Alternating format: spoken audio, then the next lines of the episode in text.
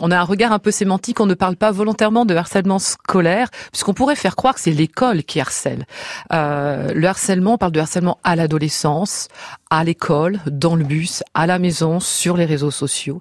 Le harcèlement ne touche pas que les jeunes, bien évidemment, touche aussi les adultes. Donc le harcèlement est vraiment constitutif euh, de relations extrêmement complexes entre entre personnes, et on parle donc de harcèlement à l'adolescence. Les conséquences sont vraiment nombreuses parce que le harcèlement, c'est une une nuisance, une attaque auprès de quelqu'un euh, par un auteur qui est un harceleur. Il y a donc une victime, il y a des observateurs. Donc les nuisances sont pour les trois ne sont pas que pour la victime qui est en première ligne, mais aussi pour les trois.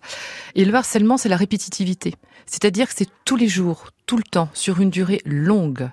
Imaginez-nous, avec tous les jours, quelqu'un qui nous, qui nous dit des mots blessants, même des mots blessants, tous les jours, tous les jours, tous les jours. C'est insupportable. Donc les conséquences sont vraiment extrêmement lourdes et difficiles pour la victime. Parce que tous les jours, elle subit ça.